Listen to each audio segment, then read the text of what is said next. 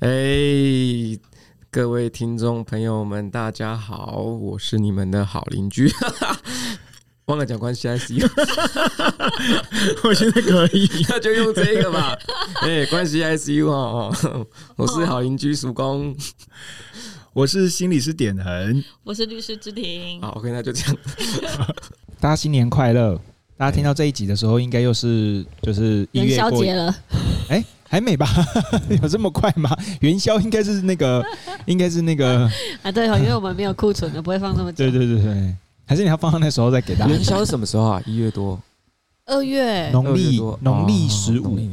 对啊，二二月二月十几号了吧？二月八号是除夕嘛？嗯，对，更那就二月中下旬了。下旬吧，嗯，还有一阵子。那有没有觉得就是那个我们华人很爱吃汤圆吗？明明冬至才吃完，元宵节马上又要吃了。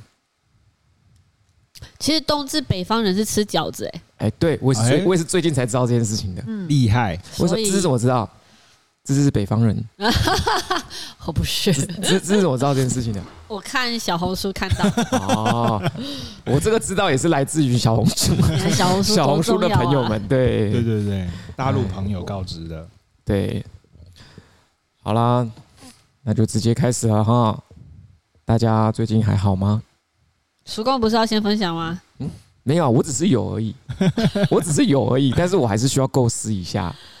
哦，但是给那个就是我们那个忧心忡忡的吴大心理师，忧郁忧郁忧郁型男吴大心理师，这礼拜这两个礼拜还好吗？我觉我觉得这两个礼拜让我发现一件事情，就是我觉得我的心情上是挺快乐的，可是我的身体好疲惫哦，我不知道怎么会这个样子。然后它反映在我的那个就是痘痘上面，所以你这两个礼拜就没有忧心忡忡了吗？我觉得有啊，忧心忡忡他的痘痘啊，不是吗？哦，那这样还快乐吗？我觉得这是一个很蛮好的问题的，因为。因为我我我认真说，我觉得我好像没有忧心忡忡，可是我就觉得压力好大。哦，我知道了，我知道了，快乐并痛苦着。嗯，哎呀，这么复杂，你都是这么复杂的活着吗？可以不要这样吗？然后呢？然后对啊，你打长没有，就是就是长了，就是长了痘痘啊。就是你，就是你会觉得，就是说，哎，好像一切都很顺利，可是你又很担心这些顺利的东西会，就是会会会突然间不顺，然后就变得很紧张这样子。但是心情整体上是好的，对，嗯，你知道，你知道会有一种状态，就是人会习惯某一种情绪，就像我们如果说总是很开心的时候，我们就会在悲伤的时候，我们就会想着，哎。好像很不舒服，我们就去找怎么样让自己开心。那如果说我们今天人都很习惯在一个很忧心、很悲伤的情绪，我们忽然间快乐起来就，就哎，好不舒服哦，我不应该快乐啊！我要去找一些悲伤的来源，我要去找一些焦虑来源。于是我们就找到很多困扰的事情来困扰自己，然后我们再次回到一个我们适应的状态，忧心者。嗯，你就是属于那个忧郁男子，忧郁仔。就是要找很多事情来给自己烦恼就对了，没错。好啦，我会我会调整这个状态，然后呢，但是因为我现在很这句话，我们应该三年前在录的时候他就已经在讲，是不是？你会不会是脸没有洗干净，所以才一直长痘痘啊？我也觉得，嗯，不是，我是头皮，因为点点还喜欢乱归，头没有洗干净啊？为什么不洗头？我有洗头，很干净哎，我是爱干净的人。哎，你说我爱爱乱归因？对，好了，不过点恒的确是就是一个呃，属于比较那个忧郁的男子。我觉得不是忧郁，你，如果在古代，你就是一个忧郁书生。我觉得不是忧郁，就是我，我觉得我好像过度未雨绸缪了。那这不是忧郁吗？是吗？过忧郁未雨绸缪是，所以你未雨绸缪之后是开心的。就是如果说我真的被某个东西被我拦截住了，就嗯，太好了。就是我觉得觉得没有，可是你会去找没有，你会找下一个未雨绸缪的点啊。嗯，你这个未雨绸缪不会止息的。嗯，因为你最后都一定要落在忧郁的情绪当中，你才会。觉得比较舒服，习惯哎，不舒服习惯，比较习惯，对对，好有可能，对，那怎么办？你在古代就是个诗人啊，我会把自己搞死了，嗯，真的，他现在又在烦恼怎么办了？哎，怎么办？对啊，好，哎，所以那生活琐事呢？忧心哥，对啊，我有三个哎，但是我不晓得从哪个讲起，我怕我一讲完就又过了一两个小时。你看，还没开始讲呢，刚刚一堆废话。你说气不气人？可以剪掉前面 前面五十分钟，前面五十分钟都可以剪掉。我就我就我想要保留这个，让听众知道为什么我们这么常生气。就是呢，因为我最近啊，就是开始在就是呃有一个新的生活嘛，然后我就开始去，我就开始想说，我应该要就是重新装扮一下我自己这样子。然后我就后来发现一件事情，就是我觉得穿衣服好难哦，衣服都穿不下了。你没看，你看起你看不出来我重新装扮自己啊？你装扮在哪里？告诉我。不是因为我后来发现他是穿一样类型的风格的衣服的，你没有重新装扮自己啊？有了，他之前都是穿那个很紧的 Under Armour 来录影啊。今天之前比较随便，是不是？今天至少穿个衬衫来。人模人样了。不是，我觉得，我觉得我对我自己的形象可能有些误会，而且误会蛮大的。你觉得你的形象是什么？来展开说说，听一下。就我觉得我应该会长得像那个王阳明那样子啊，或者是就是比较。就是我就是觉得应该要穿的酷酷帅帅坏坏的，然后那种衣服在我身上完全不行，然后就、嗯、然后就觉得自己好。我会活到四十岁才知道这件事情。我没有四十岁，然后我就觉得说，哎、欸，怎么会这样？然后可是后来去挑其他的衣服穿的时候，我会觉得其他衣服好丑，我也不想穿宽宽松松的。可是你要穿比较那个，就是就是像像人家那样子，好像要又撑不起来。然后我就觉得最近就觉得说，哇，穿衣服真的好辛苦啊，好难哦。然后我想说，嗨。好吧，可能问题出在应该不是衣服，是我这个人，所以我在想，嗯，哎，可能还是要去。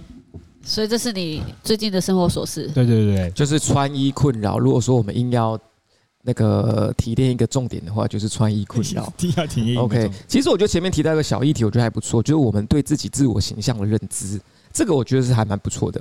大家可以这样，搞不好下次有机会可以开一集来讨论哦。对，那。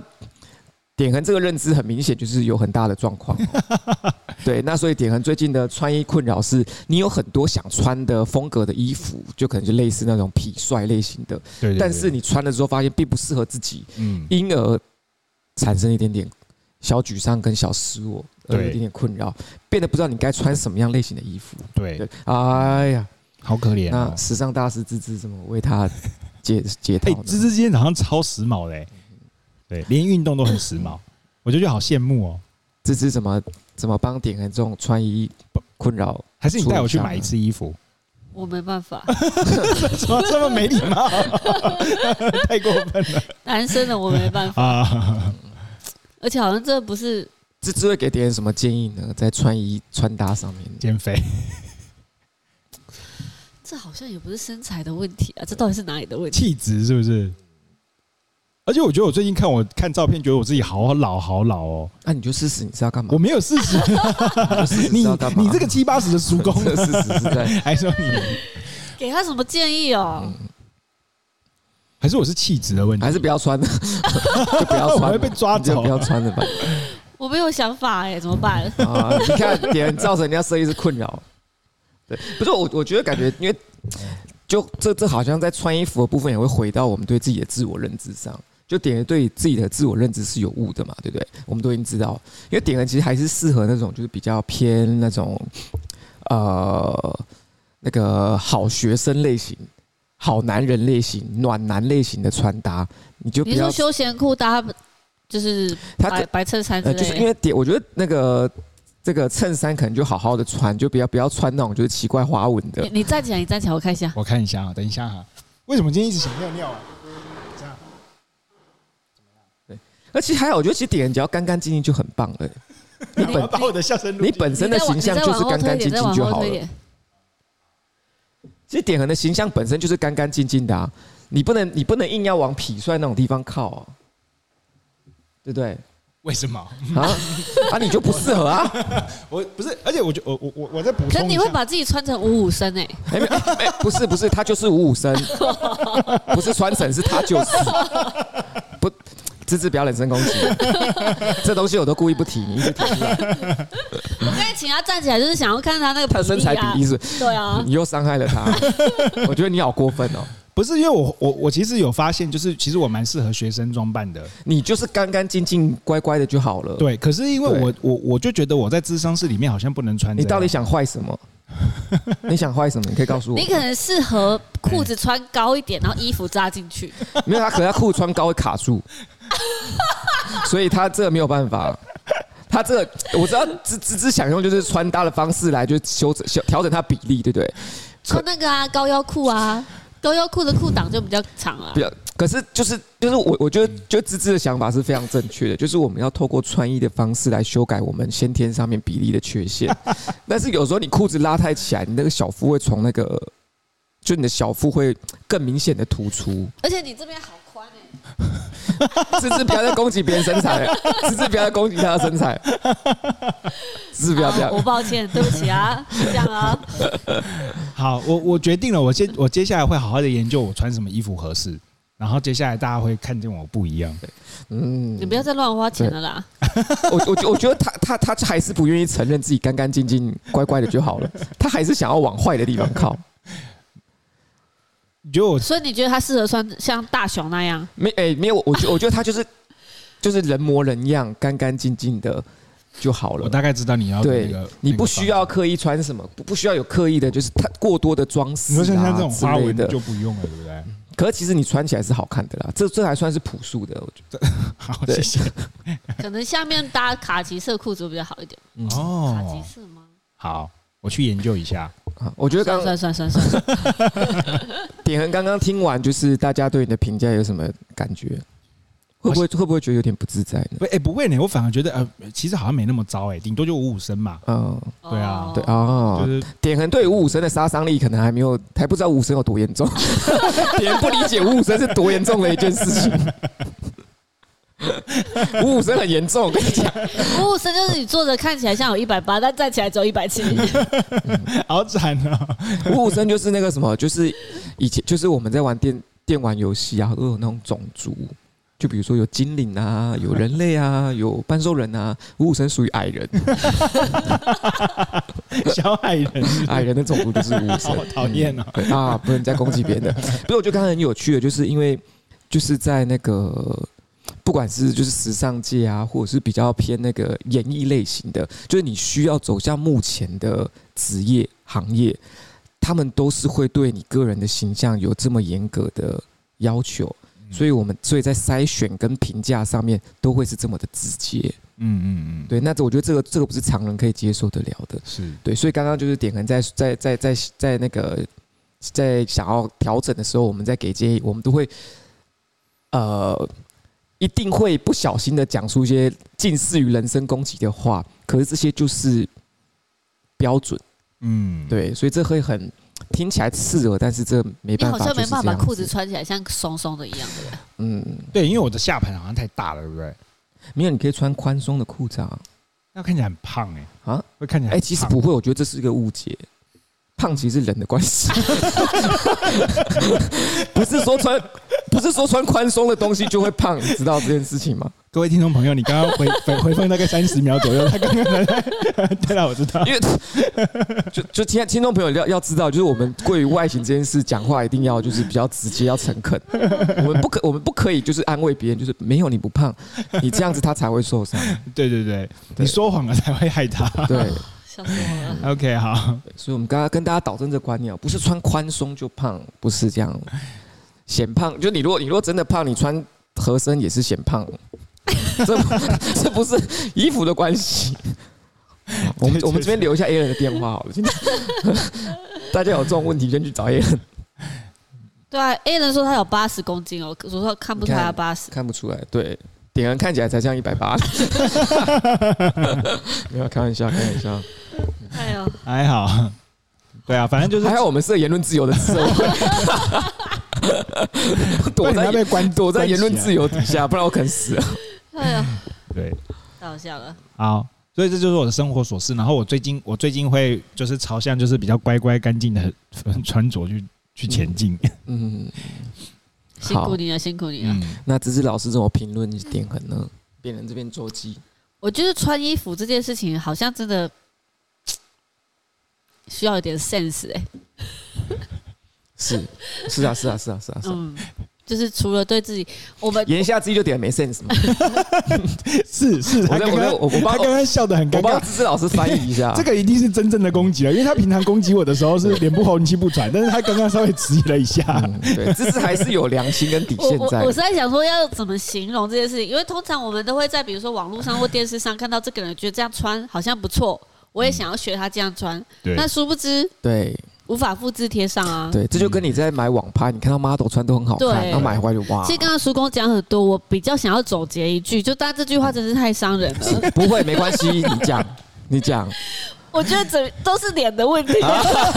哎呀，哎呀，人丑性骚扰，没有没有，好，开玩笑，开玩笑的。对对对，开玩笑的，就是对，就是好了，你适合干干净净乖宝宝啊。那个出木山啊，出木山的那个。出木山是一个人吗？听起来像是日本人哦。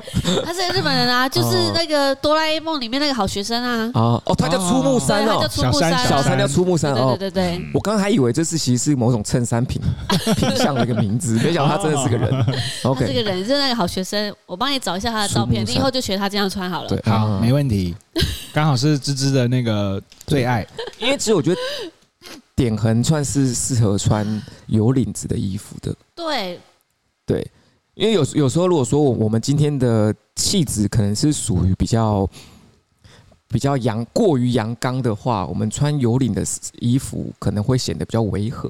但是如果说像点横的气质是属于比较儒雅的，他穿有领的衣服，出出没衫都是穿有领的啊。对啊，对啊，对啊。好，接下来你们都在看到我所以一个就是 Polo 衫的形象出现。对，所以所以点横在穿有领。Polo 衫或者是说衬衫类型，有领衬衫，其实这个整个状态就非常好。嗯嗯嗯，对啊，谢谢叔公时的、啊。不要再穿中山装了，拜托。中山，我我这是中山装吗？我以为这是那个无无领的 无领的衬衫。对，好了，那叔公老师要评价了。我觉得没有前面已经讲很多了，但是但是我觉得我想归归咎一个核心哦，就是像刚刚芝芝有提到，就是好像大家都要找到自己适合穿什么衣服，那可能。那些老师啊，都会说你要找到自己的风格，你不可以盲目去模仿别人。那怎么样找到自己的风格呢？我觉得这个风格跟自我认识的程度是有高度相关的。你需要知道自己的气质适合什么样的东西。那你要怎么做到自我认识呢？其实真的可以找心理师来帮忙。但虽然有一些心理师他自己的自我认识程度不高，但是他仍然有能力可以帮助你进行深入的自我探索。没错，没错。通通常误解自己的。不太会误解别人是这样，是不是？而且而且而且，啊，不过真的心理师是可以帮助大家进行到自我探索，对，然后自我探索其实是有助于协助你找到适合自己的风格，这样你穿衣服起来你也会比较自在。是的，是的，是的。嗯，好，OK，谢谢大家给我的评论。不客气，希望新的一年可以看到新的点横。对啊，因为 这段评论其实讲得很辛苦，就是你想要既要讲出，就你想要既要点出重点，但是又不能伤害到别人，这好困，这很困难。是这样吗？我努力在做这件事情。说，我想要说出实话，但是又不能伤害到他，就有想要说实话，对，但是又不能够太过于直接。对对对，就像你刚才在群主问说，觉得你有没有装一点？对，大家都大家无已读我哎。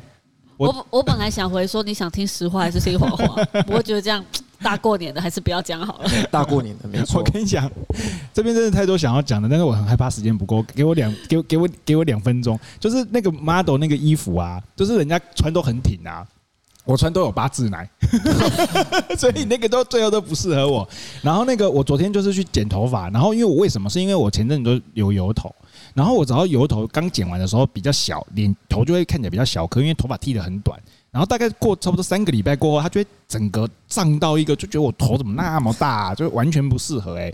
后来我想说，算了算了，我还是剪一个运动的头就好了，哎，短短的就好了。下次我们聊一集，我想要在你身上聊外貌焦虑这件事情。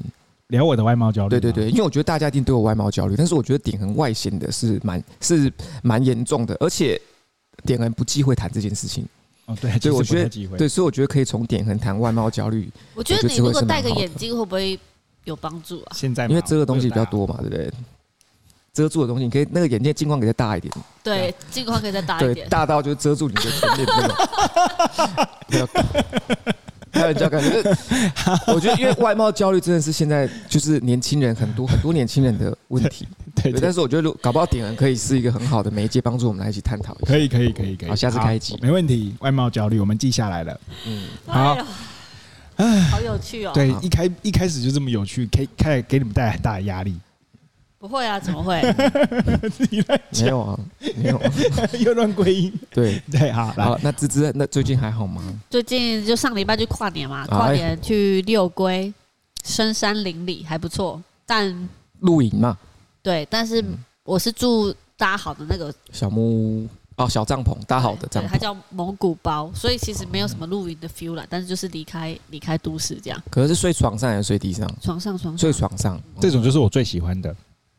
但就没有什么露营的 feel 啊。嗯，露营的，那你可以自己把蒙古包拆掉，再重新装，重新装。你会先被那个业者，你要露营，会先被业者告。你刚说我想体验一下露营的 feel。就露营的，我现在露营的困扰就是，如果要搭帐篷的话，其实搭帐篷跟收帐篷是一个很麻烦的事情。嗯，对。然后现在小孩大了，其实去露营，他们好像也没有没有像小时候这么。这么有得玩，嗯，对，像亮亮他就只是换一个地方划手机而已，哎呀，那就那就留在家里划就好了，嗯、对，但是他还是说就是出去玩好玩啊，因为有有其他小朋友，他就可以玩什么乐乐棒或打羽毛球等之类的，哦、对。但是我就就那三天好像，嗯，因为都是成人比较多，小朋友比较少，所以亮亮找不到玩伴，是这个意思吗？不过也也是有小朋友啊，哦、对，就是几个家庭啊，都是为了带小朋友出去玩，所以才一起去，哦、就是跟着朋友的小孩的足球队一起去，哦、所以是有蛮多小朋友的。嗯，只是亮亮跟那些小朋友玩不太起来，没有很熟，不熟，所以就玩不起来这样。嗯，这是最近的，就是上个礼拜的事情。然后我露营完回来之后，这个礼拜我就这个礼拜鼻子都是沉淀塞住的状态。哇，你塞很久嘞？对，这是一个那个。救急顾急，不定时会复发的。对啊，这一个礼拜是比较夸张。我这一个礼拜只有礼拜三的早上九点到哎、欸、早上六点到九点这三个小时是没有塞住之外，其他时间都是塞住的。哇！要不是塞一边，就把塞双边。所以所以只是常态性用嘴巴呼吸。对啊，所以我这这这个礼拜嘴唇很干，然后喉咙很干。哦、对，好好惨哦，好惨哦。啊，只是去抽烟好了，反正都是被自习，就是刚好刚好这一个礼拜又有就是朋友约，好像去唱歌去哪里，然后就一直叫我唱，我说我都已经鼻塞，我只能是嘴巴呼吸，你还叫我唱歌，我们窒息。这是这是你现在应该只剩你应该要算没有没有鼻塞的时间呢？我只有哦，我这礼拜又多出刚刚一个小时没有鼻塞，就是去运动那一个小时没有鼻塞。啊天哪！我运运动完回来我又开始塞了啊，因为运运动的时候是热开嘛，对不对？对，会嘛，就是。有热有余温，然后 Alan 就说：“对，你就继续留下来继续有氧啊，有氧就不会比赛了。”我就跟他说：“我十点要录音，殊不知还是有人十点半才来。”谁啊？是谁啊？这么坏？不行，我一定要讲是叔公，因为大家这样听的时候会觉得是我。对，所以这个礼拜过的是蛮。也不知道自己在过什么日子了，有点辛苦。而且我有两天不到九点，晚上不到九点我就躺平了。真假？是太累吗？对，我礼拜三又长针眼，长针眼不舒服。然后我我接亮亮回来之后，把它弄弄完吃的，然后我自己弄一弄，饭都还没吃，我就跟他说我去睡一下，睡一下起来就隔天了。哇，对，哇，那针眼有好一点吗？针眼好了，睁眼大概两天，两天它自己又消掉，而它又长在一个我没有办法把它挤出来的地方，所以有点，它是长在眼眼皮里面的，不是眼睑上，就是我要把它翻出来才会看到那个脓头。嗯，对，所以二零二四年的开春第一周过的是身体有点状况。啊，哎呀，而且刚好教练这礼拜他有点那个职场转换了，所以我这礼拜就没有运动，本来是一个礼拜两天嘛。然后就碰到刚好，哎、欸，没有教练也可以运动吗？啊，我就身体不舒服就会去动了，哦、就不舒服。加上如果平常之前如果不舒服，但是有排课，我还是会去上课。哦，对，但是不舒服，哎，又遇到没有排课，我就没有去了。嗯，哎呀，对，所以少了个理由。所以昨天晚上，哎，那个教练约我今天早上八点上课的时候，我本来还有点挣扎，说这么早，在想说一个礼拜没运动了。哎，所以我今天早上看到上课是你啊？对啊。哦，就是我，我好像没有认出来。对啊，我我是没有认出来。对，因为因为我我我好像有跟我是有跟人打招呼吗？还是没有？没有，我也没有。我觉得你们那应该是那应该是我下面的那一个啊。哦，我是上八点到九点的。哦，那我应该是没有认出来。因为真的是叔公健身的时候会进入另外一个世界。对，我就在上课的时候跟 Alan，然后我们就说：“喂，叔公来，叔公来。”然后他就走：“ 哎，Alan 有夸奖你变壮，但他没有说你变壮。哦 ”因为点都没有在认真练的，他本来就没认真练的。Alan 还说：“叔公故意把袖子卷起来。”有有这件事，因为他一直卡住我，他一直卡住我。他说最近好像变壮了，一直故意把袖子卷起来。那下次再看到我，我我这我的上衣又越卷越高，因为他是衣服衣服卡住了。对，这就是我的生活琐事。好，不过也可以明显的感受到芝芝在就是去年中过后，可能也有接了，就是回锅新职务之后的那个忙碌感也变变。哎呀，真的是哈，是。不过芝芝是喜欢露营的吗？露营还是录音？露营还不错啊，还不错，是不是？如果不要准备那么多东西的话，我们我我最就是出去玩，然后我们都会一家一菜嘛。对，然后大家都会有一个很可爱的点，就是怕准备这一道菜这么多人怎么够？比如说我们那时候是说，呃，假设说有十个家庭好了，然后一家一菜，所以我只要准备我跟亮亮的份，然后我就想说我炒一盘青菜是我跟亮亮的分量的话，怎么够十个家庭吃？所以我们每个家庭又都会再多准备，然后到最后就吃不完。哦，然后我们每天都在比赛，谁先把自己的食材用完，看起来比较受欢迎。所以因为都不想带回来啦，所以每次到了吃饭时间。比如说十二点或者是六点吃饭，我一定要在更早之前先去把东东西煮起来。哦，所以那两天，哎，那三天两夜，只有我把自己的食材全部煮完。哎，没有啦，我还带了一点高丽菜回来。那芝芝的一芝芝的一菜通常都会准备什么？我那天是准备了第一天晚上，我是呃煎鲑鱼跟炒一个什么菜啊？然后第二天是鸡腿排跟。鸡腿排跟节瓜哦，那我都是一个菜一个鱼，然后还有煎青鱼这样。哦，好像蛮厉害的，因为就像我我自己，我我应该就是假设我出去露营几次，我应该每次都出一样的东西。我们就有个朋友说，他想不到要带什么，可以带泡面吗？哇！但是泡面是蛮不错的啦，泡面五宵，小朋友会喜欢吃泡面。对，小朋友真的喜欢吃泡面。对。因为我觉得我是一个不喜欢露营的人呢，我体会体会不到露营的乐趣。露营不知道为什么，露营的乐趣就是在那边放空啊，嗯、在家也可以放空，在家也可以放空。对啊，而且如果说假设我们去去野外是要避静的话，那周遭这么多人也没有办法避静啊。哦，去露营的目的是放放风小孩，放啊，哦、对，让他有有伴。啊，所以是因为我们有小孩，所以才我还没有体啊，所以我有小孩，我可能就会体会到露营的乐趣了。对，你就会觉得说有人帮你带小孩真好哦。我们我们刚好这几次这几个去的，我们都是只生一个，嗯，不然就是生两个的只带一个去，所以就是他们都自己的话就可以有有伴。哦，哦，原来是这样，大家帮忙顾小孩，对。小孩彼此照顾彼此，没错。好啦，那点老师怎么回应芝芝呢？因为我小时候就我们家住台东的时候就蛮常露营的，啊，所以我从小就不是很喜欢露营，直到现在都不是太喜欢。你不喜欢露营的点是什么？因为那个地板很难睡，哎，我不晓得是不是有改善。现在露营超高级了，不是？因为因为你的那个露营，那个其实对我来说不是露营。没有，现在现在就要搭帐篷的露营，也不是像我们以前小时候那种露营，都比较好了，对不对？以前小时候露营是真的只有铺的被子，对，然后穿睡睡袋嘛，对对对，那真的不好睡。但是现在有那个气垫床啊，而且现在的气垫床还是有独立桶的呢。哦，我知道，现在露营都 独立桶是什么意思？就是他翻你，你旁边人翻身，你不会影响到。哦，这叫独立桶的意思。对对对，哦，比较好的那个，像沙发也会有。对对。嗯，所以现在露营是高级多了。对啊，反正反正呃，我我而且我觉得后来我发现一件事情，就是如果我要出去玩，我一定会就是让我自己很熟悉。你知道台湾人在有一个很奇怪的现象，就是他出去玩的时候会把所有的行程排得满满，都不想浪费掉那个时间。然后这件事情在我以前就是刚刚出社会赚钱会出国玩的时候，就也有经验过几次出去玩的时候会把行程搞成那样。然后我后来发现这绝对不行。出去玩的时候你这样做，那就没有出去玩了，那就是把你搞得比上班还要累。出去玩就是没有行程。对，嗯，然后就是放轻松，就是你想干嘛就干嘛，就这样就好了。我我们本来是说是准备晚餐就好，所以第二天的午餐要出去吃，然后我就说我没有打算出去，我要一进去那个营区，到第三天我才要出来。嗯、我没有打算要出去。没错没错，我后来就真的是悟透了出去玩的真谛，就是出去玩真绝对不是排一大堆行程。哦，怎么？你看到恭喜？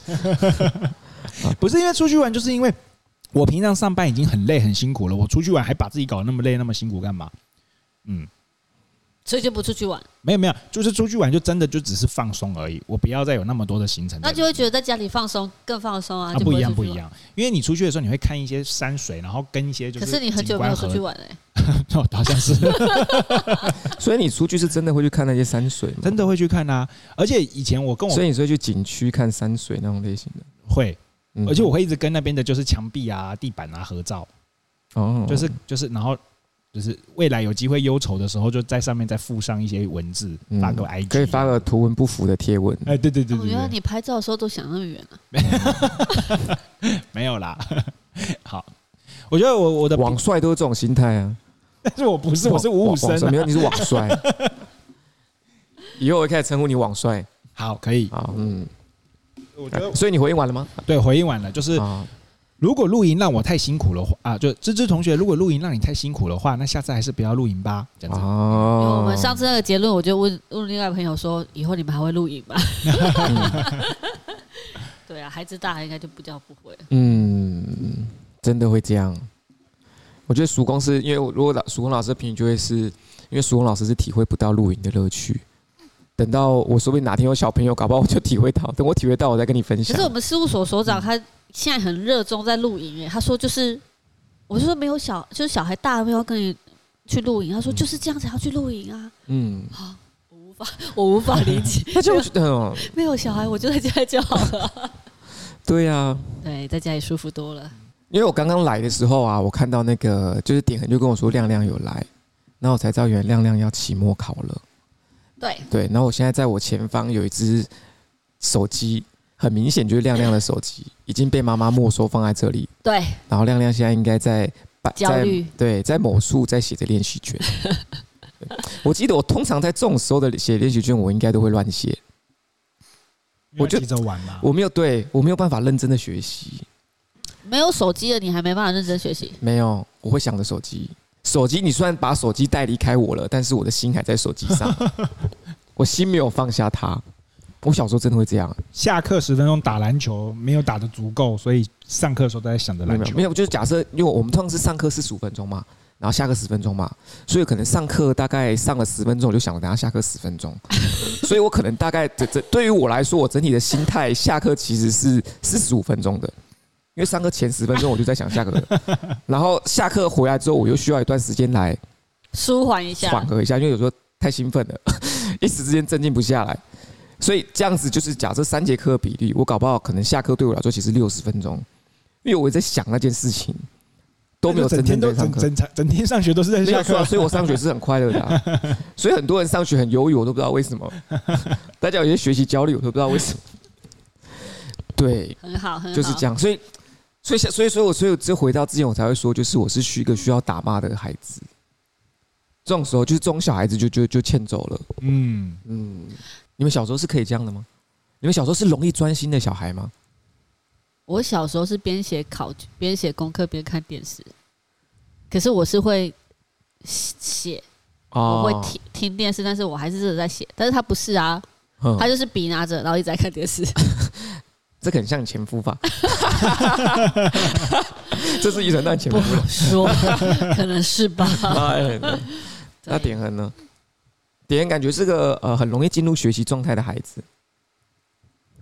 你只要突然间要回想的话，我觉得我，那你不要回想，我怕你讲太久。没有没有没有，我觉得我不太我不太我不太能够分心做事，应该这样讲啊。你要专心做一件事情的。OK，可是你是很容易进入学习状态的。如果专心的话，我觉得还还算还算可以。你会允许自己边写功课边看电视吗？会允许，可是我一定两件事情都做不好。就是我一定会没办法把功课写好，或者是电视就会看不下去，所以就只能做一件事。那这样，所以其实因为我觉得每个人都有一个适合自己学习的方式，嗯，所以点人是很早就抓到自己学习的方式了，是吗？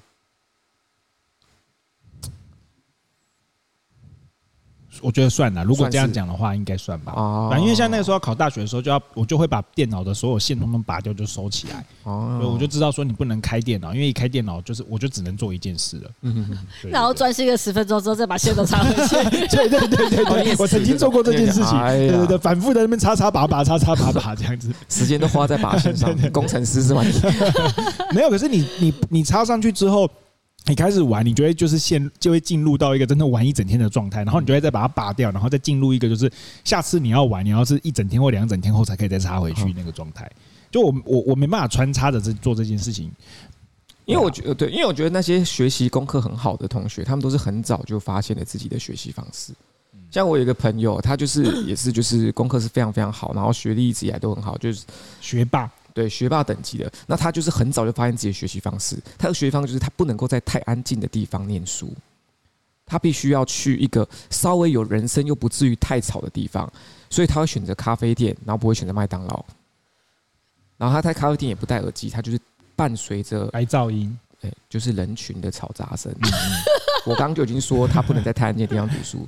嗯，OK，所以他在咖啡厅学习，他状况就非常非常好。他说他很他很早就发现这个东西，所以他高中考的也非常好，大学考的也都非常好。嗯，对。那你们呢？因为二位二位也都是学习非常非常好的的孩子。芝芝什么时候发现？怎么什么时候找到最适合自己的学习方式的？最适合自己的学习方式，什么时候还是一直都没找到？是强迫自己学习的？对啊，哦，好像没有最适合自己的学习方式。但你是如果问我都怎么念书的，我是说得出来，但是我不确定这样的方式对我是不是？那这是怎么学、怎么念书的？我是会听音乐，听音乐念，对，哦、听那种流行音乐。呃，但是我听我就是有声音就好，但是我我是不会真的听进去。哦，对，我只是要把它跟外界。隔开有一个东西帮我把跟外界隔开，但是比如说我现在在，可是那那个那个隔开的东西不能是全部的安静，比如说耳塞就不行，耳塞耳塞不行，耳塞不行，哦，太安静我会睡着。哦，嗯，对，所以我需要有一点声音，但是那个声音我会听听不懂的语言的音乐。哦，对，它就是一个背景音而已。然后我念书的时候，我是会设定目标。就我这一个小时，我要念完几页，嗯，就是我会，然后就强迫自己专心。对，就是比如呃，比如说现在离考试还有几天，然后我就规划我要复习几次，所以我每次第第一次念完的时候要要花多久时间，然后第二次是花多少？就第比如说第一次要比较通盘的念，所以我第一次会花三个月，第二次就花两个月、一个月这样。我规定我我就是预计我自己这科我至少要念三次。然后，如果我要念到三个月要念完这一这一本的话，我每一次我要念几页，我会去这样去规划。哦，然后强迫自己把它读进去。对，嗯嗯，然后写完念完会先写练习题，先确定自己有没有念进去，这样，嗯、大概是这样。所以这其实还是芝芝的那个意志力跟自律程度其实还是高的，是真正的学霸。嗯、那典恒呢？我觉得典恒也是属于小学霸吧。不是不是不是大学霸，是小学霸。嗯，对啊，就是学习能力算好，还可以。对对对，可是你要说芝很前面，像芝芝那样子 PR 值九十以上，我觉得应该不到。嗯嗯嗯，对我我我跟芝芝后后就是我后期跟芝芝是一样的，可是有一个地方是完全不同，是我不能有任何声音。就是刚刚在听的时候。跟听你们分享你的朋友跟叔公的朋友跟芝芝在讲的时候，其实我是不能有，我不听音乐，我也不能有旁边有人。就是我如果要读书的话，我要我要自己一个人，然后又很安静，然后我要让身体是很舒服跟放松，所以不能用耳塞，因为我的身体如果有其他东西干扰在我的耳朵里头的话，我会也会没办法专心。就我会需要一个感官知觉是很干净，然后不能有其他东西进来的状态，我才有办法读书。那样不会睡着？不会诶、欸，反而那样子我会比较安心。那你要睡着，要要放音乐才睡得着。我我睡觉后，我哎、欸，我小时候确实会听故事带才有办法睡觉，后来长大也不行，我就是我就是需要安静，而且我不开灯，什么都就一定要一定要安静。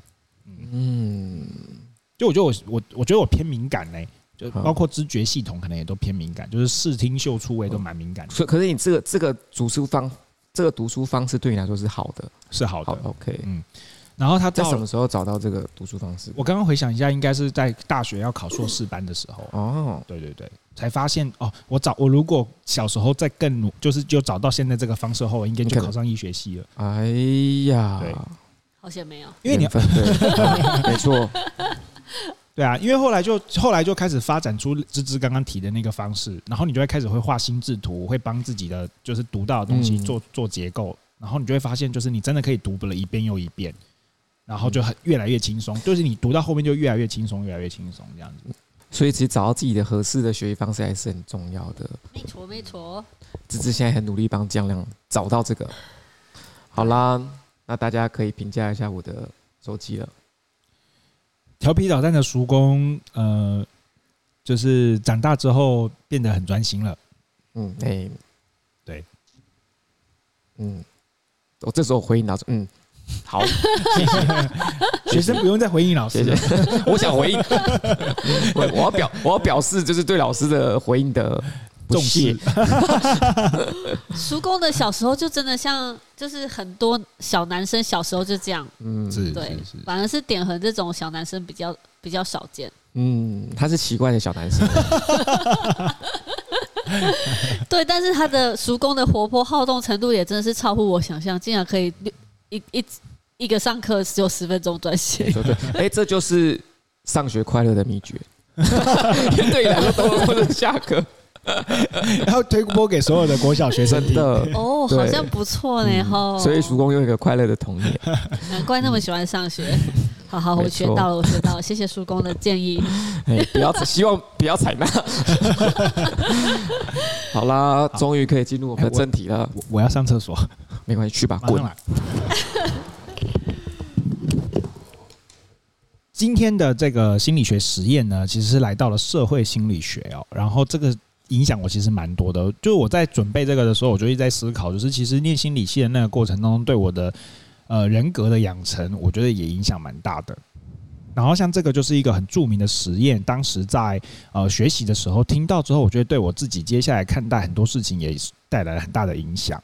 那这个实验叫做旁观者，旁 旁观者，旁观旁观者，好丢脸！在医院的是不是？在医院的效应，这是一个关于医院的效应。好丢脸！难怪你今天一直上厕所，原来是因为膀胱者，这就是膀胱者效应啊！膀胱者效应的顾名思义就是一个呃，就是那个……好，重来，重来，怎么办？我发音不出来了。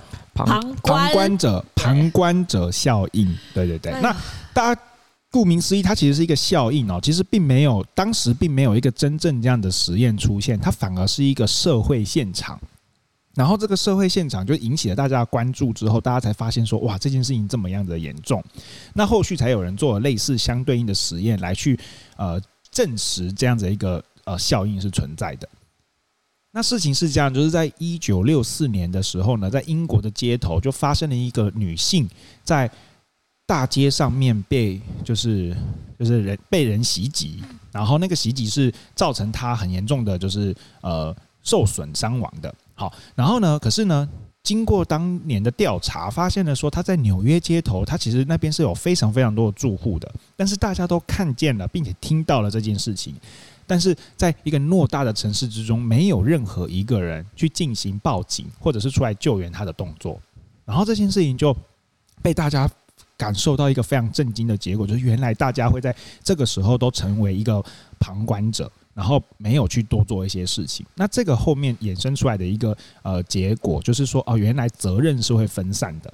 当很多人在一起做这件事情的时候，会出现一个责任分散的效应。哦，意思就是。我觉得你会去做，我就不做这样。对对对对对。然后这件事情也渐渐的影响到我的一个行为，就是可是这个行为我不太确定是不是正确或对的。我也在思考这件事，就是因为大家其实会发现，我其实蛮喜欢去直接跟那个人讲说我很不开心或者是怎么样子的，因为我认为我有这个义务去把这件事情告诉你，要不然大家都不说的话，就会有状况。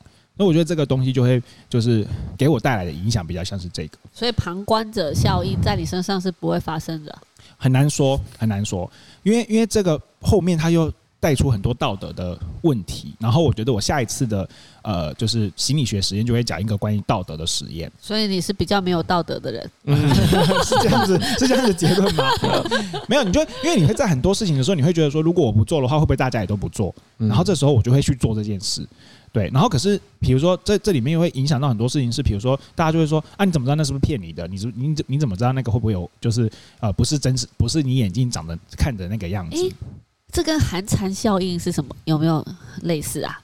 寒蝉效应哦，寒蝉效应就是旁边的人会感受到很害怕，对不对？就是因为那个比较像是杀鸡儆猴，寒蝉效应比较是属于呃行为学派里面的制约的行为。嗯，就是我透过观察、模仿、学习，或者是所谓的替代性的一个一个学习，去感受到啊，这个人他做了，他被他这样做会被惩罚，所以我不要做这件事。它是属于另外一块，也许之后可以讲关于就是制约方面的实验。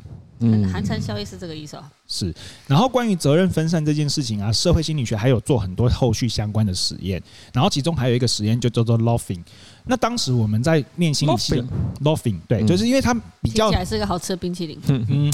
因为那个时候的翻译我有点忘记了，应该是叫做叫做社会闲置吧，还是叫做社会闲散？对，会用闲散来翻译。对对对，就是那个时候他在讲的事情，就是说，如果你在一群人当中的时候，大家就会出现一个 loafing 的状态。所以以前我们在念大学的时候就说：“哎呦，这个人又在 loafing 了，叔公又在 loafing 了，或者是那个芝芝又在 loafing 了。”就是你在里面就是闲置吗？闲置，然后闲置边缘化是一样意思吗？不一样，边缘嗯。社会社会闲散的意思是说，我在这个地方，我就是不去不去展现我的能力跟功能，因为我觉得其他人会去承担起这些东西，所以我就会在团体里头 loafing 起来。对，这通常会用来比喻就是组织中的冗员。嗯嗯。哦。对，可是 loafing，可是他只是没有展现出来而已啊。对，可是他也会觉得说，他不需要展现，他不需要做这件事情。哦。嗯。所以我们不是应该要去激发他展现出来吗？这应该会跟组织的文化有关系。嗯嗯，对，因为社会心理学它后来就后来可能有，就是心理学它很多的，就是就是那个科目向向度是它是相互交集，可是又相互分开的。那像管理管理学上面的一些部分跟社会心理学又会有一些重叠，然后犯罪心理学跟社会心理学会有一些重叠，所以它后来就是延伸出来其他的盘子脉络这样子。后来呢，又呃延伸出一个监狱的实验，它是跟电击有关的，就是就是这个呃，他们就扮演一个是呃，这个叫做施施行就是刑罚的人，跟一个是受罚的人，一个犯人跟一个跟一个就是施施施法者。那他的那个过程当中呢，他就会告诉他说，不管前面这个人多哀嚎多痛苦，你就是电他就对了。好，那后来就发现很多人在这个情况之下，他都会去按这个电击的。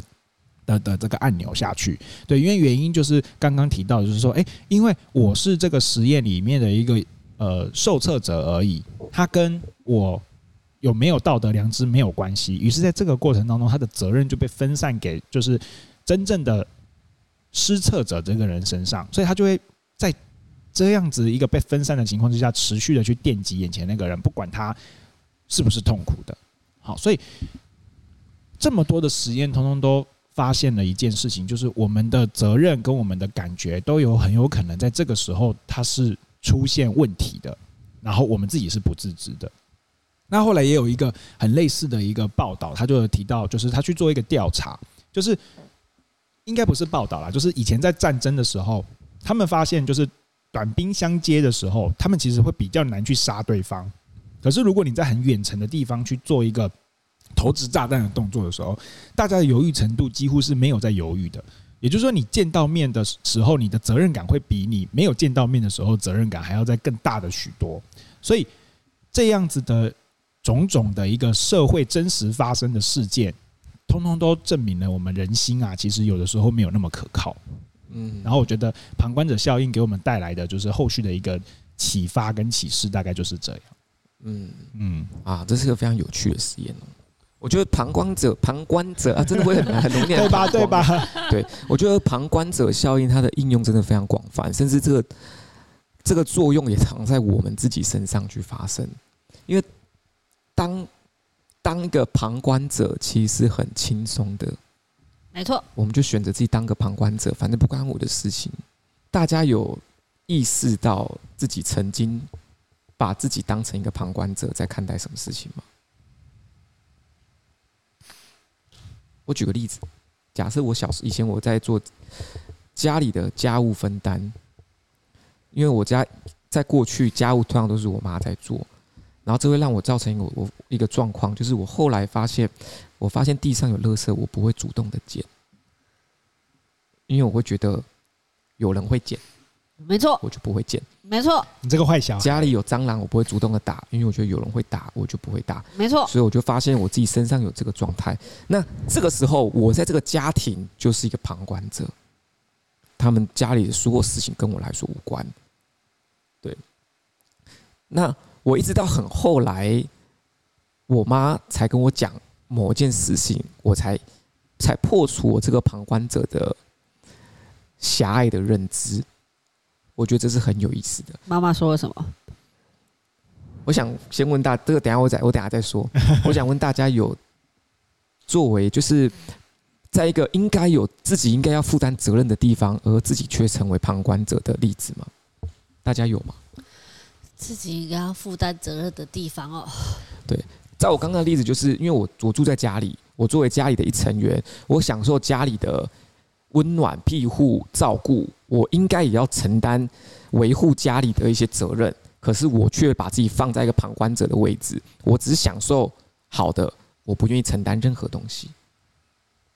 这是我在家里面的状况。哎，过去不是现在。那大家呢？有发现到自己是在自己生活中无意识把自己做当成一个旁观者，有吗？这也是个蛮深度的觉察哦。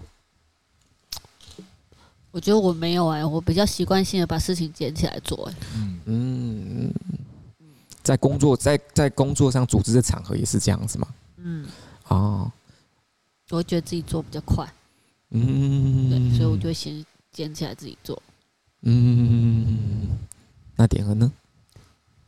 因为刚刚曙光在讲的时候，我觉得我家里面一定会有啦。我觉得我在我自己家里，在原生家庭里头一定有这样的这些幸福的孩子。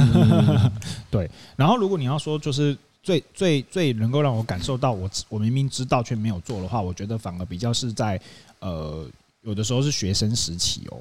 嗯哼。对，学生时期的时候，我觉得会会会会蛮容易有这样子的感觉的。嗯。对，尤其是那件事情是我不在行，跟我跟我不是那么厉害的时候，我就会越来越没有办法。就是我，我就会让自己进到那个旁观者的状态。比如说以前常常提到运动会的时候，对，就是我觉得那件事情我也帮不上忙，所以我上去做也没有用。那反正把大家那么厉害，你就去做吧。嗯，好。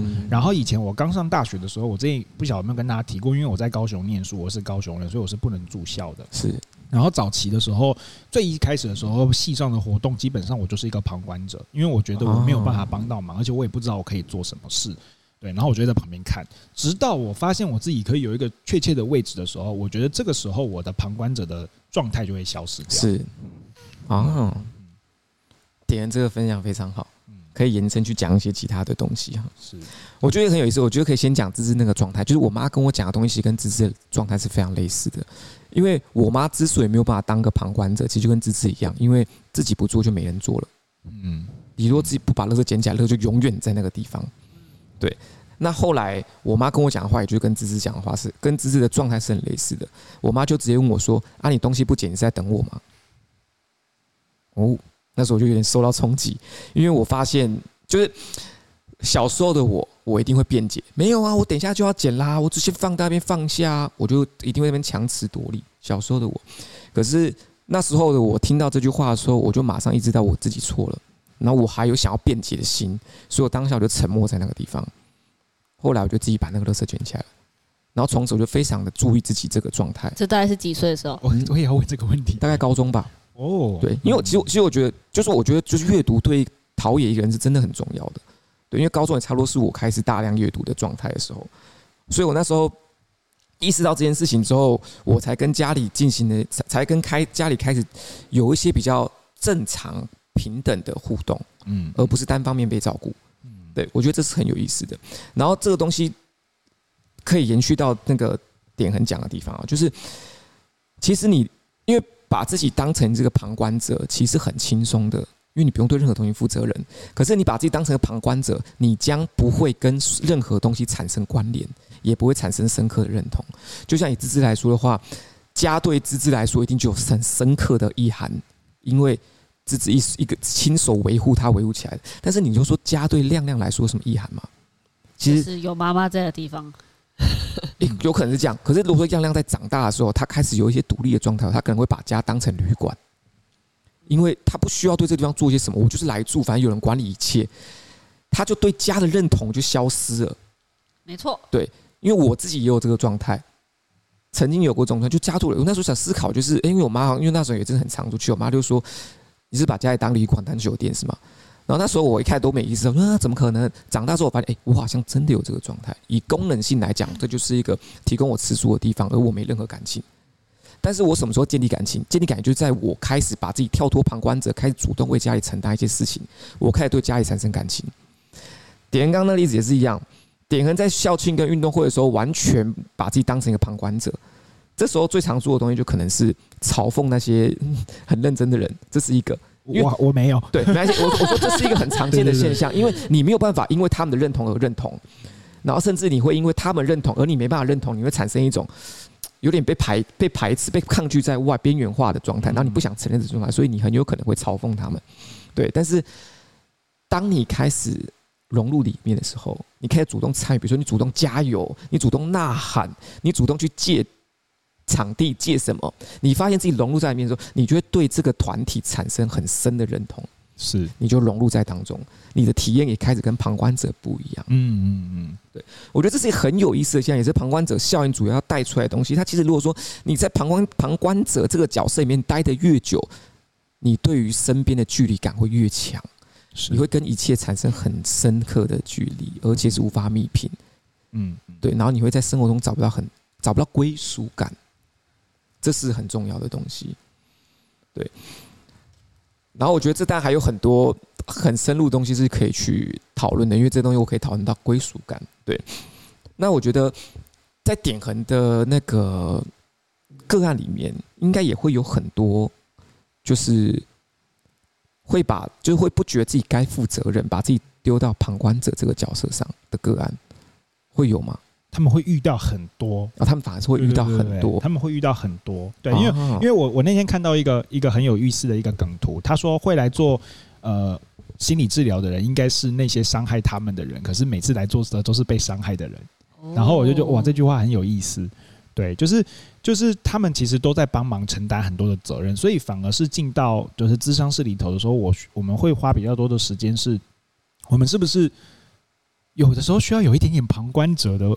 角色在你的生命当中，不要那么投入在那个其中，就是你帮忙做太多事了，然后你你你你把他的责任都给承担起来了，那你能不能去把它分出来，让他去承担他应该要承担的？可是这个时候他可能就遇到的下一个问题就是，他好害怕那个人不去承担这些东西的时候，他所期待跟渴望的那个关系就毁了，所以他就一直紧扒着这个东西在那里。这听这听起来跟父母对子女的感觉也很像，是。可是我觉得，其实包括我自己也会有这样子的状态啊。我觉得大就是当呃，当我们没有在，就是他刚好是一个另外一个极端嘛。就是如果你不是落在旁观者的那个角度，你就很有可能是深陷其中，然后无法自拔、过度投入的那个角色。所以我觉得那个是一个平衡的过程。那刚刚曙光那样问的时候，我就在思考，就是对，就是其实很多时候它看起来是一个就是。广泛的效应，可是其实它都藏在我们生活当中，是而且人人都会有。对，是是。我觉得刚刚讲的很有意思，就是可以先拉出来讲，因为就是什么样的人会走入心理智商？其实有责任感的人会走入心理智商，是因为他想为自己负责，是所以他想要调整自己，想改变自己。我就举个例子哈，就是很多夫妻来智商，假设芝假假设芝芝以前的夫妻关系好了，芝芝想来智商，但是老公不想。芝芝想带老公来，而老公一直在抗拒。那这有几个款，这这就几个现象，就是芝芝自己是想要处理好问题，他对认问题是有责任感的，可是老公不觉得他需要为这个东西付出相对应的行动。对，这时候其实也可以很明显的看出，大家对于家庭责任跟自己对责任的思考。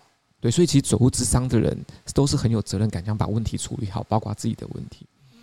对，所以大这次还是要呼吁大，大家不要害怕走入智商这件这个地方。嗯，对。那我另外一个想讲的东西是，哎，有点忘记了。跟我刚刚在讲的是有，刚刚跟你讲有有有一点啊，我我我想到了，就是因为刚刚点讲那个很有趣的状态哦，就是要怎么平衡？嗯，就是你如果说过度过度帮助别人，跟你要不要就当个旁观者？你当旁观者，你帮旁观者，你怕对方今天旁观受到伤害，对，然后但是你过度介入，你又怕阻碍他成长。这我相信芝芝现在就遇到这个状况了。没错，我到底帮或不帮？我要帮多少？这个尺度在哪里？我目前的尺度就是在袜子，我绝对不会帮他拿去丢。嗯，但是碗我会帮他拿去洗。啊？为什么呢？为什么是这样评判的？嗯、呃，我觉得他他回家就习惯先把袜子丢在客厅，而不是丢到。就是袜子，他应该在的那个地方。嗯哼。然后我每次都会要请他把袜子拿去后阳台。我在猜，可能是他觉得袜子是不干净的，嗯，所以他不想去动它。但是碗的话，吃完，因为他都在客厅吃嘛，吃完之后应该把它拿去放在水槽。他有时候会放，有时候不会放。那是两个的差别，我就觉得是一个一个，他觉得主观上他觉得这个东西是脏的还是不脏的。哦，对。那他觉得袜子是脏的，我如果又都去帮他拿的话，那他以后就都不会做这件事情。嗯，所以我要留一个他最不喜欢的事情让他去做。嗯，对，我目前的判断标就是这样。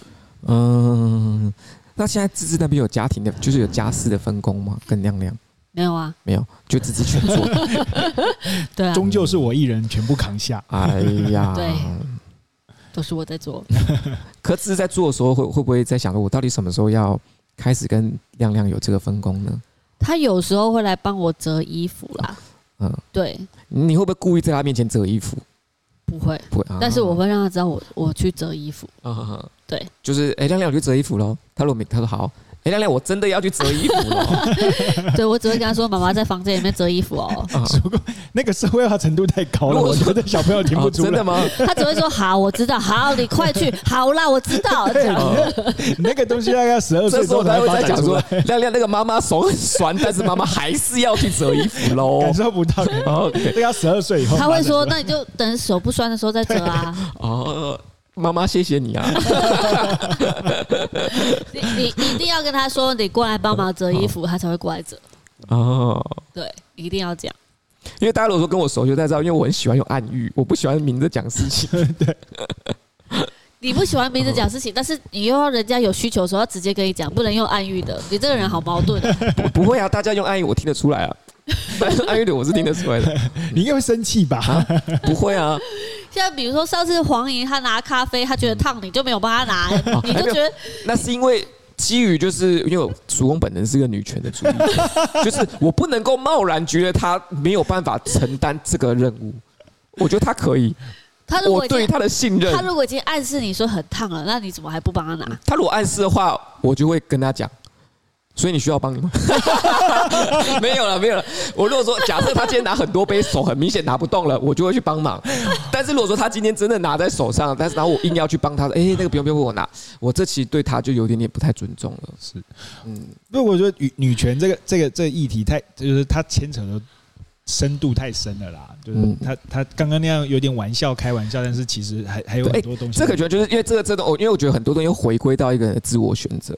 并不是说像假设以黄英学姐那个例子，我不是说我就是把自己放变成旁观者，其实不全然，因为这都是我主动去选择做这件事情的。对对对，这中间是有差异。嗯，我想分享一下，我觉得我爸爸跟我妈妈分享给芝芝芝听，看看芝芝能不能有一些感受。因为我爸爸跟我妈妈在这件事情上面，他们两个人出现了一个分化。就是在他们年纪大了之后，因为我爸爸跟妈妈都是属于那个会把责任通通都扛在身上的父母啊，他们会所有事情都做。但是随着他们年纪大之后，我发现一件事情，就是我妈妈开始把责任分出来，然后我爸爸是没有分出来的。是对，比如说我爸爸其实到现在还是有很多事情是不想让我们去做的，即便他都已经年纪那么大了。比如说开车，嗯，他们其实不太让我开车。他们就他们就觉得说他应该要开，然后我们就他就这件事情释放不出来。可是比如说像煮饭这件事情，我妈妈就开始逐渐的，她就觉得说没关系，点了可以煮，然后她可以把厨房处处理干净，所以这件事情就开始长得不太一样。所以我觉得真的要有一个勇气去放出去，让他去有机会去承担那些责任的过程。但是当然你要冒一个风险嘛，就是你放出去，结果他真的没承担，然后就垮了这样子。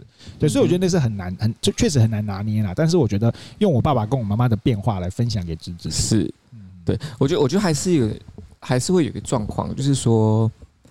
沟通还是很重要的，因为像其实我我之前跟我一个朋友对话，他跟我他他的我那个朋友还是蛮深刻的人呢。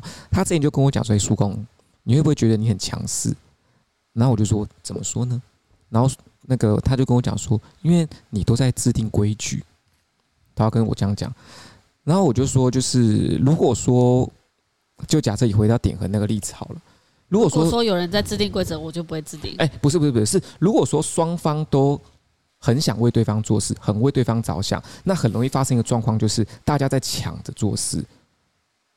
那这东西如果说缺乏沟通的话，你就会发生一件事，就是大家不知道什么时候该进退，然后甚至大家该放的时候没有放，或是该承接的时候没有承接，甚至承接的时候大家抢着承接，放该释该释放的时候大家抢着释放，就会有这种很。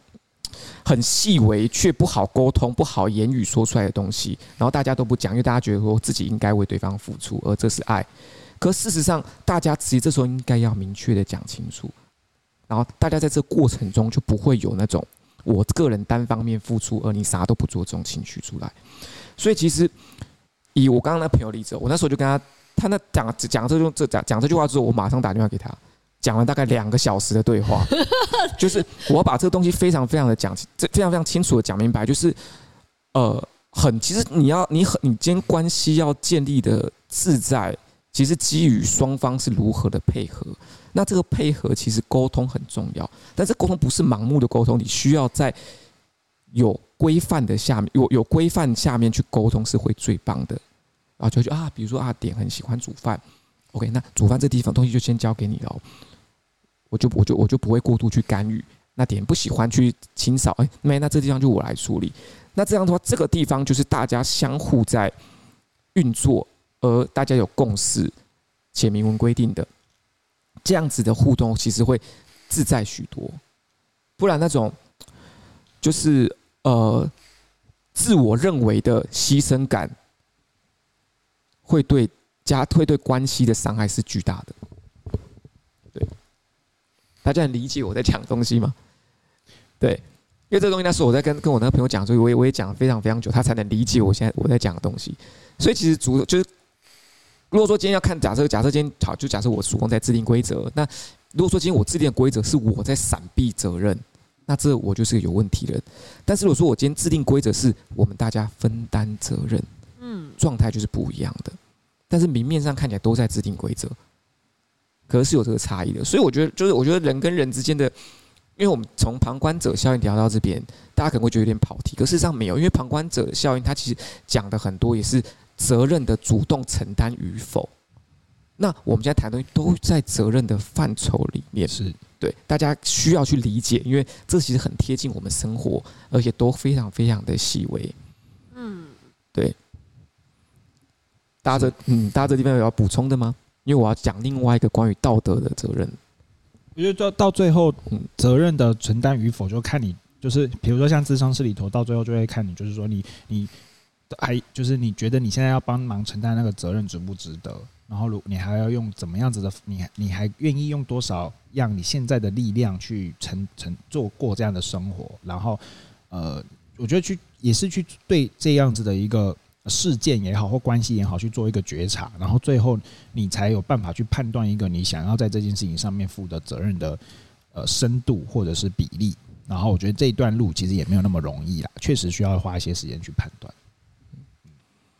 嗯，我觉得一个很有趣，我觉得可以讲的，就是我之前在小红书看到一个一个一句话哦，他说。他也他很想要跟那些正常的家庭一样，就是什么事情都可以跟爸爸妈妈说，可是在他的家庭里面，他却没办法做这件事情。那我看到这句话的时候呢，我就非常非常的那个感触很多，因为我自己对家庭讲话也很少。对，那这个地方的话，其实就牵扯到就是家庭之间其实缺乏一个和谐的沟通管道的。那为什么会缺乏？其实很多时候也在于，就是大家对于责的责任的分担跟承跟承接的定义其实不一样的。那我们大家就很容易陷入到一个状况，就是说，对这个东西，就是假设我今天付出了很多，我就觉得大家都有愧于我。我今天承接了很多，就像中国就有一句话，就是所有的子女都喜都在都觉得妈妈欠他们一个道歉，爸妈欠他们一个道歉，因为爸妈都在控制他们。那所有的爸妈都觉得子女欠他们一句感谢，因为他觉得他们为子女付出太多了。可是这些东西通通都是自以为是在牺牲，自己觉得自己在牺牲，可是事实上你们中间就缺乏沟通啊。没错。对，所以我觉得这是一个很有意思的状态。我相信大家也都在这个状态里面去处理中。好难，嗯、好难，好难。所以我在做这些的时候，都是跟自己说，其实我就是也也没有，我觉得不是在洗脑自己。我在做这件，比如说我在整理家里，在做这些家事，我其实是快乐并且享受，而且不觉得说，不觉得说亮亮应该来感谢我。是，对，是。所以我也没有想要把事情放给他做啊，因为我觉得做这件事情是蛮开心的。对，但这个又变成是我要去学习的课题了。我不能把因为自己做这件事情很开心，我就都都自己揽下来。嗯，对啊。好了，今天回去教练让来折衣服好了。嗯，对。我本来的出发点是想说，我在他面前做，比如说早上起来在他面前折被子，我折完自己的被子，还折他的被子，就是希望有一天他在我的耳濡目染之下会主动的去折被子。殊不知，十年过去了，他还是没有自己折被子。嗯，或许真的是要到高中才会开窍，是不是？所以我要在他面前折他的被子，折到他高中。嗯，我觉得要有直接的沟通诶。如果是我，我觉得如果是我，就是我觉得开始制定规矩了。嗯，我我或许下一次的那个就是实验的时候可以讲这件事啊，因为道德发展跟年龄还是有点关系的。但另外还有一个，他你算是他的小技巧嘛？我觉得他厉害的地方就是你帮他做这些事情，你在做这些事情的时候，他会跟你说：“妈妈，谢谢，谢谢妈妈。”所以亮亮对芝芝就被绑架了。嗯，好孩子，棒棒，可以可以这样。天哪，我觉得我下一次的实验一定很适合讲这件事，非常非常适合。下次的实验到底是什么实验？是那个汉斯先生偷药的实验。嗯，好，对，好，先帮大家预告一下。我觉得可以关，就是持可以芝芝可以持续分享跟亮亮的互动，非常的可爱。对，对。那我我觉得，哎、欸，大家针对这部分有什么要补充的吗？没有。那我最后再提一个很有意思的东西，可以关于旁观者。就是我之前也也为这件事情思考了很久，就是我到底该作为旁观者，还是我到底该主动做些事情？那我那时候听到一个很深刻的说法是这样，就是今天如果说有一个人他在路上看到老奶奶被车撞了，然后他主动去扶了老奶奶，主动去照顾了老奶奶，结果老奶奶反告他说：“就是你撞我的。”对，好危险啊！对，然后那个。那个人呢，他就被告了，赔款了。那第二次，这个人遇到老奶奶，你救还是不救？对，OK，他救了，还是救了，然后又被告了，OK，然后又发生了第三次，都同一个老奶奶吗？不同，就反正就发生第三，这只是一个故事诶。对，他又第三次，这个人就发现了，又发现一个老奶奶被车撞，他又再次陷入彷徨，我到底该救还是不救？后来他还是救了，然后又被告了，OK。他之后就陷入一个深思，就是说，OK，我每次付出善行，我都发生了，都得到恶果，那我以后该不该救老奶奶呢？然后后面他自己给自己的认同是说，我不应该为别人的行为而改变自己的做法。如果说我今天救老奶奶，我目的是要他站起来回报我，给我钱，给我报答，告诉所有人说我很棒。那这是我做这个善行，我是要要求回报的。那如果他今天没给我，反而咬我，我觉得认为说我这个善行是不 OK 的。可是这东西其实都不是我行动的本意，我仅仅是为我自己的道德良知去做这一件事情而已。所以我做的做事情是为自己负责而已。所以不管他被告几次，他下次看到老奶奶，他还是要去扶，因为这是他作为如何成为一个人活在这个社会上给自己的标准。对那我觉得同样东西也是应该要由此来判断，就是像刚刚比如说假设，吱吱吱吱吱那个状况，就是芝芝做家事的时候快乐着，那可是你做家事快乐着，这同时又会阻碍亮亮发展可能他的责任感、协作协作能力对的的机会。